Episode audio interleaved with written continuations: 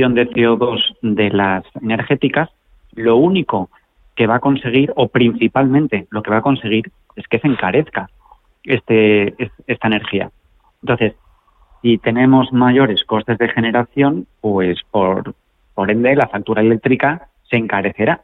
Mm. Entonces, la solución no es, o al menos la totalidad de la solución, no es incrementar esos costes por la emisión de CO2 a las compañías de generación eléctrica, sino realizar una apuesta tanto pública como privada para poder tener una generación de, energía sostenible muchísimo más elevada para que los combustibles fósiles sean menores, para que la emisión de CO2 eh, sea menor.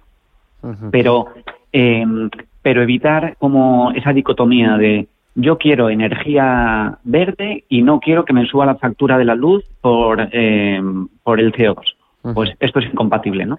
Entonces, la solución es eh, apostar por, por una inversión pública y privada en, en las energías renovables, no solo encarecer el coste de emisión de CO2 de las energéticas. O sea que entiendo que lo que habría que hacer es abaratar esos derechos de emisión de CO2, al menos hasta que países como por ejemplo el nuestro, España, tengan una capacidad suficiente para producir energía a través de, renovables, a través de solar, de eólica, de hidráulica.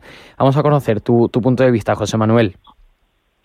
Pues eh, la verdad es que no, podría estar más de acuerdo con lo que estaba comentando Carlos de que la solución viene por una apuesta firme y decidida por eh, las energías eh, renovables. y sí me gustaría también apuntar otro, otro dato. Si, si nos ceñimos estrictamente a lo que dice el informe del Banco de España, el encarecimiento del coste de la luz se debe en un 20% al aumento de eh, la generación de, CO2, ¿no? al aumento de, de los costes de, transacción. Pero un 50% se debe al encarecimiento del gas. Mm.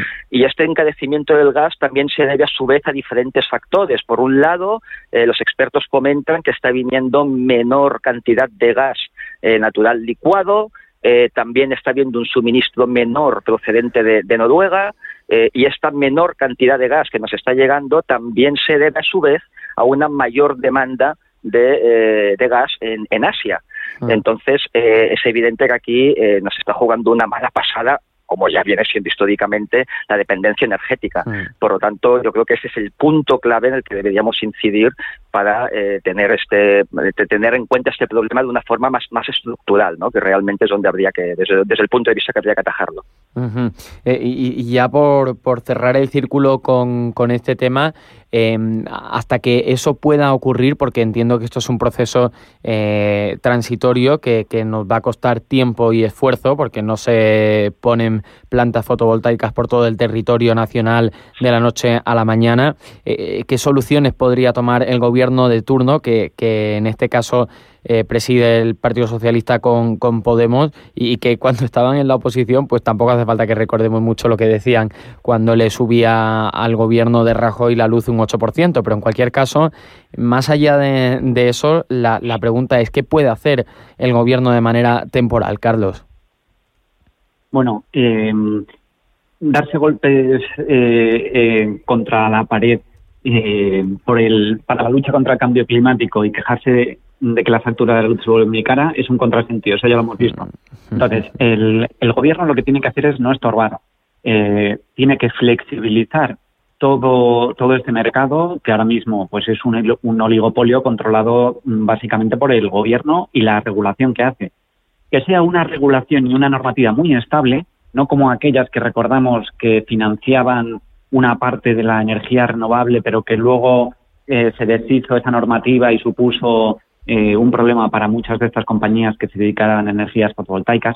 Entonces, dejar mucho más margen al sector privado, no constreñir, no encorsetar tanto eh, a, este sector privado y permitir eh, que la inversión privada vaya hacia este, hacia estas, hacia estas energías.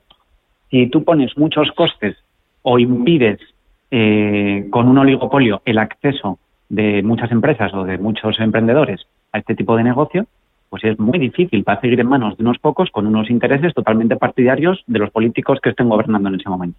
Entonces, liberalizar, dejar flexibilidad y, por supuesto, incentivar eh, incentivar una inversión público-privada para, para llevar a cabo una transformación energética en, en nuestro país.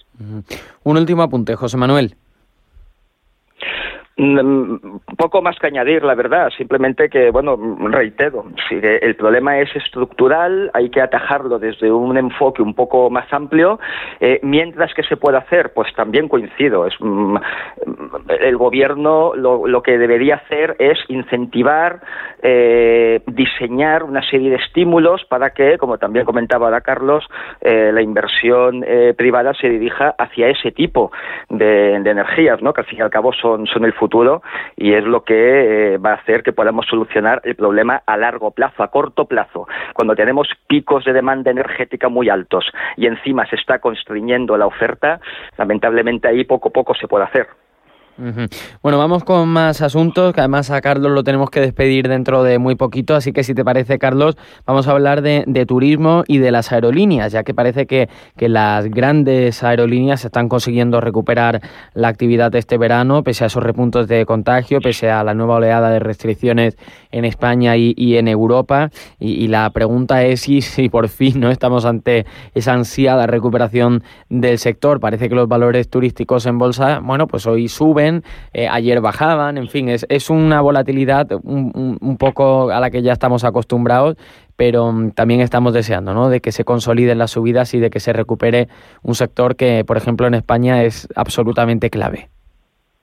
Pues efectivamente, tú lo has dicho, Pepe Luis, eh, es, un, es un sector que va mucho al vaivén de las noticias de, de las variantes del coronavirus, de, de la implementación de las medidas para luchar contra el virus en cada país. Por eso hemos podido ver como, por ejemplo, eh, en Estados Unidos todo el, todo el tráfico interno entre aeropuertos eh, se incrementó muchísimo cuando en España todavía había unas serias limitaciones por una peor gestión de la pandemia. Entonces depende mucho de, la gestión de cada país para el tráfico internacional y en países grandes, pues la, de la, del tráfico interno. ¿no? Eh, por desgracia, no creo que esto sea una recuperación. Hemos visto recuperaciones previas de muchas compañías eh, relacionadas con el sector turismo que luego han caído fuerte eh, días después, ¿no? Como mencionabas, esa volatilidad. Entonces necesitamos una estabilidad eh, mayor de un, un más eh, un periodo algo más más dilatado de tiempo para poder ver que se asienta esa recuperación siempre que los datos del control de la pandemia sean positivos. De eso dependemos.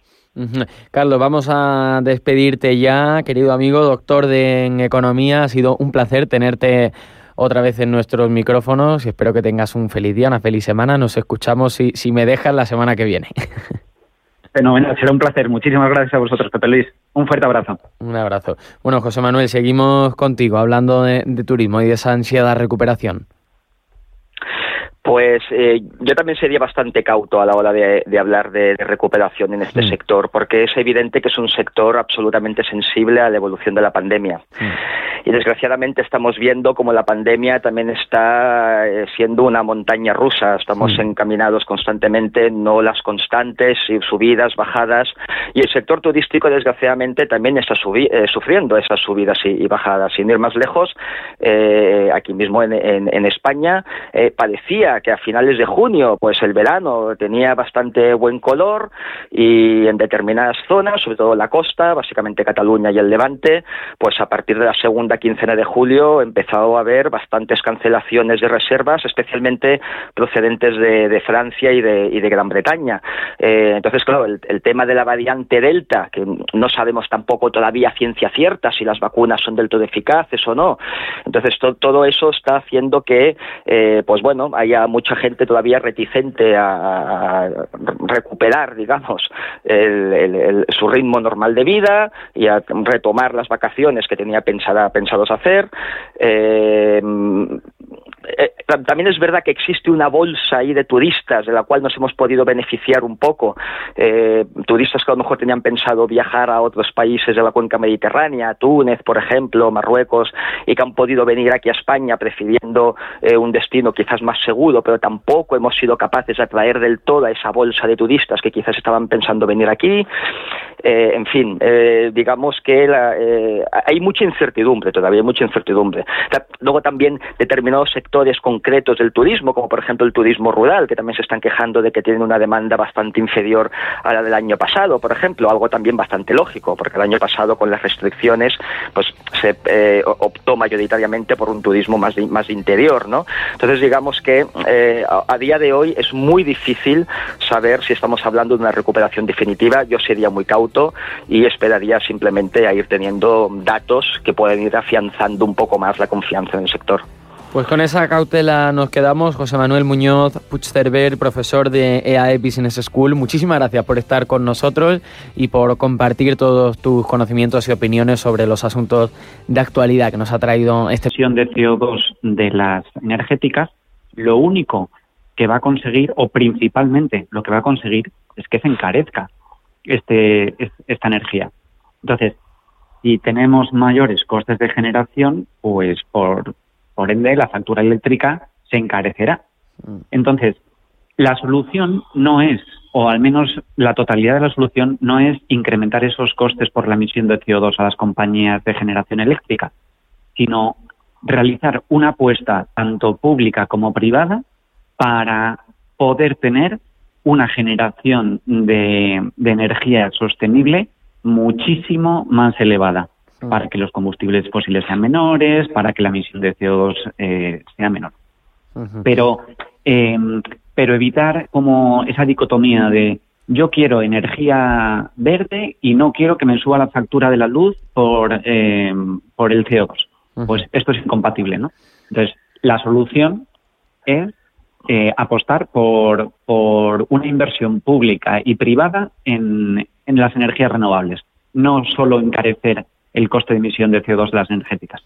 O sea que entiendo que lo que habría que hacer es abaratar esos derechos de emisión de CO2, al menos hasta que países como por ejemplo el nuestro, España, tengan una capacidad suficiente para producir energía a través de, renovables, a través de solar, de eólica, de hidráulica. Vamos a conocer tu, tu punto de vista, José Manuel. Pues eh, la verdad es que no, podría estar más de acuerdo con lo que estaba comentando Carlos de que la solución viene por una apuesta firme y decidida por eh, las energías eh, renovables. y sí me gustaría también apuntar otro, otro dato. Si, si nos ceñimos estrictamente a lo que dice el informe del Banco de España, el encarecimiento del coste de la luz se debe en un 20% al aumento de eh, la generación de, CO2, ¿no? al aumento de los, de los costes de, transacción. Pero un 50% se debe al encarecimiento del gas. Mm. Y este encarecimiento del gas también se debe a su vez a diferentes factores. Por un lado, eh, los expertos comentan que está viniendo menor cantidad de gas eh, natural licuado, también está habiendo un suministro menor procedente de, Noruega y esta menor cantidad de gas que nos está llegando también se debe a su vez a una mayor demanda de, eh, gas en, Asia. Ah. Entonces, eh, es evidente que aquí eh, nos está jugando una mala pasada como ya viene siendo históricamente la dependencia energética. Ah. Por lo tanto, yo creo que ese es el punto clave en el que deberíamos incidir para tener este tener en cuenta este problema de una forma más más estructural, ¿no? Que realmente es donde habría que desde, desde el punto de vista que habría que atajarlo. Y, y, ya por, por cerrar el círculo con, con este tema, Em, hasta que eso pueda ocurrir, porque entiendo que esto es un proceso eh, transitorio que, nos va a costar tiempo y esfuerzo, porque no se ponen plantas fotovoltaicas por todo el territorio nacional de la noche a la mañana. Eh, ¿Qué soluciones podría tomar el gobierno de turno, que, que en este caso eh, preside el Partido Socialista con, con Podemos y, que cuando estaban en la oposición, pues tampoco hace falta que recordemos mucho lo que decían cuando le subía al gobierno de Rajoy la luz un 8%, pero en cualquier caso, más allá de, eso, la, la pregunta es, ¿qué puede hacer el gobierno de manera temporal, Carlos? Bueno, eh, darse golpes eh, contra la pared por el, para la lucha contra el cambio climático y quejarse de que la factura de la luz se vuelve muy cara es un contrasentido, eso ya lo hemos visto. Entonces, el, el gobierno lo que tiene que hacer es no estorbar, eh, tiene que flexibilizar todo, todo este mercado, que ahora mismo pues es un, un oligopolio controlado mm, básicamente por el gobierno y la regulación que hace. Que sea una regulación y una normativa muy estable, no como aquellas que recordamos que financiaban una parte de la energía renovable, pero que luego eh, se deshizo esa normativa y supuso eh, un problema para muchas de estas compañías que se dedicaran a energías fotovoltaicas. Entonces, dejar mucho más margen al sector privado, no constreñir, no encorsetar tanto eh, a, este sector privado y permitir que la inversión privada vaya hacia este, hacia estas, hacia estas energías. Si tú pones muchos costes o impides con un oligopolio el acceso de muchas empresas o de muchos emprendedores a este tipo de negocio, pues es muy difícil para seguir en manos de unos pocos con unos intereses totalmente partidarios de los políticos que estén gobernando en ese momento. Entonces, liberalizar, dejar flexibilidad y, por supuesto, incentivar, eh, incentivar una inversión público-privada para, para llevar a cabo una transformación energética en, en nuestro país. Un último apunte, José Manuel. Mm, poco más que añadir, la verdad. Simplemente que, bueno, reitero, si el problema es estructural, hay que atajarlo desde un enfoque un poco más amplio. Eh, mientras que se puede hacer, pues también coincido. Es, mm, el gobierno lo, que debería hacer es incentivar, eh, diseñar una serie de estímulos para que, como también comentaba ahora Carlos, eh, la inversión privada se dirija hacia ese tipo de, energías, ¿no? que al fin y al cabo son, son el futuro y es lo que eh, va a hacer que podamos solucionar el problema a largo plazo, a corto plazo. Cuando tenemos picos de demanda energética muy altos y encima se está constriñendo la oferta, lamentablemente ahí poco a poco se puede hacer. Bueno, vamos con más asuntos, que además a Carlos lo tenemos que despedir dentro de muy poquito, así que si te parece, Carlos, vamos a hablar de, turismo y de las aerolíneas, ya que parece que, las grandes aerolíneas están consiguiendo recuperar la actividad este verano, pese a esos repuntos de contagio, pese a la nueva oleada de restricciones en España y, en Europa. Y, la pregunta es si, si por fin no estamos ante esa ansiada recuperación del sector. Parece que los valores turísticos en bolsa, bueno, pues hoy suben eh, ayer bajaban, en fin, es, es una volatilidad un, un, poco a la que ya estamos acostumbrados, pero mm, también estamos deseando, ¿no? De que se consoliden las subidas y de que se recupere un sector que, por ejemplo, en España es absolutamente clave. Pues efectivamente, tú lo has dicho, Pepe Luis, eh, es, un, es un sector que va mucho al vaivén de las noticias de, de las variantes del coronavirus, de, de la implementación de las medidas para luchar contra el virus en cada país. Por eso hemos podido ver cómo, por ejemplo, eh, en Estados Unidos todo el, todo el tráfico interno entre aeropuertos eh, se incrementó muchísimo cuando en España todavía había unas serias limitaciones por una peor gestión de la pandemia. Entonces depende mucho de, la gestión de cada país para el tráfico internacional y en países grandes, pues la, de la, del tráfico interno. ¿no? Eh, por desgracia, no creo que esto sea una recuperación. Hemos visto recuperaciones previas de muchas compañías eh, relacionadas con el sector turismo que luego han caído fuerte eh, días después, ¿no? Como mencionabas, esa volatilidad. Entonces necesitamos una estabilidad eh, mayor de un, un más un periodo algo más más dilatado de tiempo para poder ver que se asienta esa recuperación siempre que los datos del control de la pandemia sean positivos. De eso dependemos. Carlos, vamos a despedirte ya, querido amigo, doctor de en economía. Ha sido un placer tenerte otra vez en nuestros micrófonos y espero que tengas un feliz día, una feliz semana. Nos escuchamos si, si me dejas la semana que viene. Fenomenal, será un placer. Muchísimas gracias a vosotros, Pepe Luis. Un fuerte abrazo. Un abrazo. Bueno, José Manuel, seguimos contigo hablando de, de turismo y de esa ansiedad recuperación.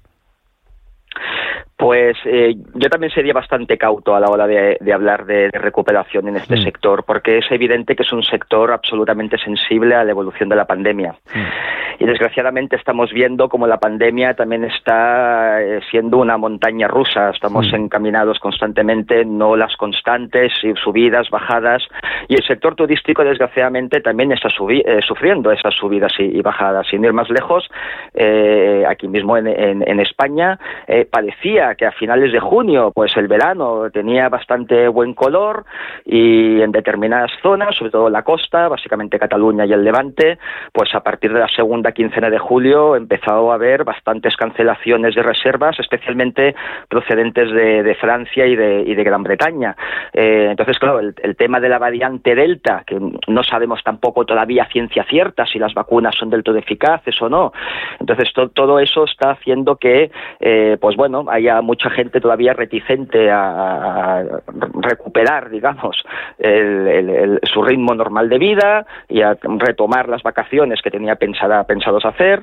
Eh, también es verdad que existe una bolsa ahí de turistas de la cual nos hemos podido beneficiar un poco. Eh, turistas que a lo mejor tenían pensado viajar a otros países de la cuenca mediterránea, Túnez, por ejemplo, Marruecos, y que han podido venir aquí a España prefiriendo eh, un destino quizás más seguro, pero tampoco hemos sido capaces de atraer del todo a esa bolsa de turistas que quizás estaban pensando venir aquí. en fin, digamos que hay mucha incertidumbre todavía, mucha incertidumbre. Luego también determinados sectores concretos del turismo, como por ejemplo el turismo rural, que también se están quejando de que tienen una demanda bastante inferior a la del año pasado, por ejemplo, algo también bastante lógico, porque el año pasado con las restricciones pues se eh, optó mayoritariamente por un turismo más más interior, ¿no? Entonces digamos que eh, a, día de hoy es muy difícil saber si estamos hablando de una recuperación definitiva. Yo sería muy cauto y esperaría simplemente a ir teniendo datos que pueden ir afianzando un poco más la confianza en el sector. Pues con esa cautela nos quedamos. José Manuel Muñoz Puigcerver, profesor de EAE Business School, muchísimas gracias por estar con nosotros y por compartir todos tus conocimientos y opiniones sobre los asuntos de actualidad que nos ha traído este